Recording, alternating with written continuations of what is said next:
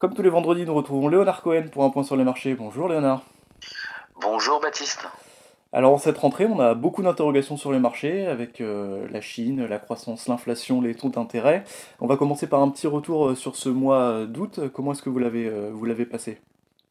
Eh bien écoutez, c'est le complet opposé de ce qui s'est passé en juillet. Les problèmes, les sujets entre guillemets sont les, exactement les mêmes que ceux que l'on avait vus en abordant l'été. C'est-à-dire que, un, on se pose la question du redémarrage de l'économie chinoise et donc de la relance mhm. associée. Et deux, les politiques monétaires euh, des pays occidentaux euh, qui évidemment sont préoccupés, les banquiers centraux qui sont préoccupés par les par les par l'inflation vont-elles être revues? Et au mois de juillet, on avait des pauses qui étaient envisagées.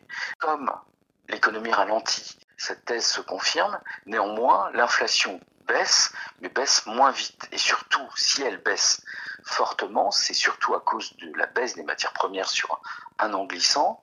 Et donc, les banquiers centraux se posent encore la question de savoir si ce sera suffisant. C'est pour ça que les marchés s'interrogent. En juillet, on avait encore les publications de résultats qui étaient de très bonne facture, mhm. euh, qui montraient que euh, l'économie tenait, c'est-à-dire en microéconomie, la les publications de résultats étaient largement suffisantes pour permettre au marché action de remonter.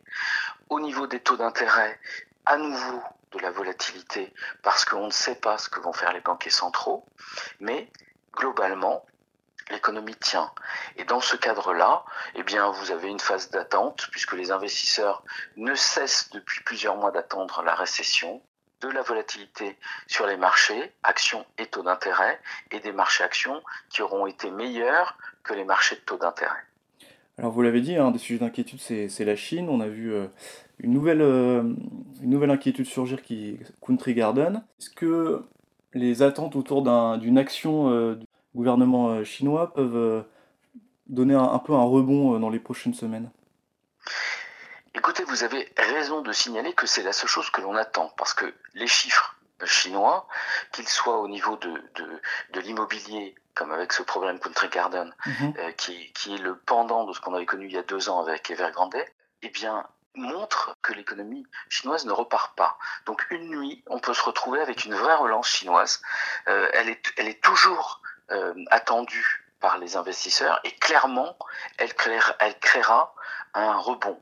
C'est ce qu'on avait pu connaître au début, enfin, courant du mois de juin et au début du mois de juillet, et ça se renforcera vraisemblablement au troisième trimestre euh, avec des actions euh, beaucoup plus beaucoup plus fortes de la, de la Chine euh, qui a besoin de cette relance désormais.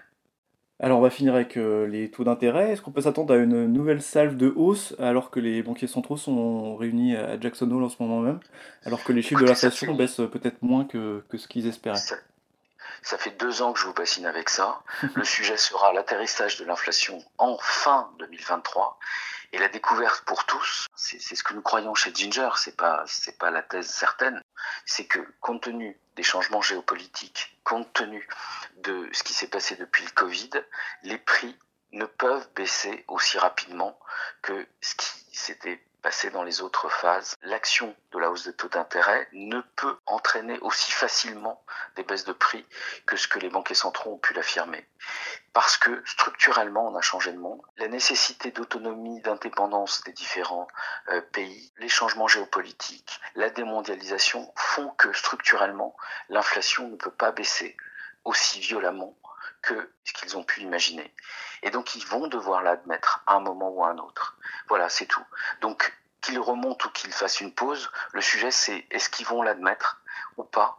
Et nous pensons qu'à un moment ou à un autre, euh, ce sera une réalité et ça changera la donne justement sur les marchés pour bien établir la différence entre un investissement sur les actions et un investissement sur les taux d'intérêt.